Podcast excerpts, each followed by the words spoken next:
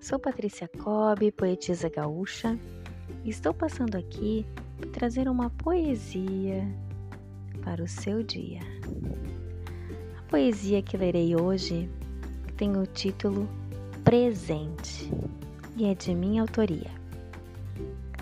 Presente. Fui em busca do passado perdido na poeira. Ri e chorei. Contei minha vida sentimento guardado, loucura vivida, romance estragado.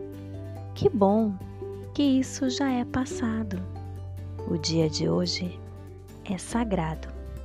Um ótimo dia para todos, um grande beijo e até a próxima poesia.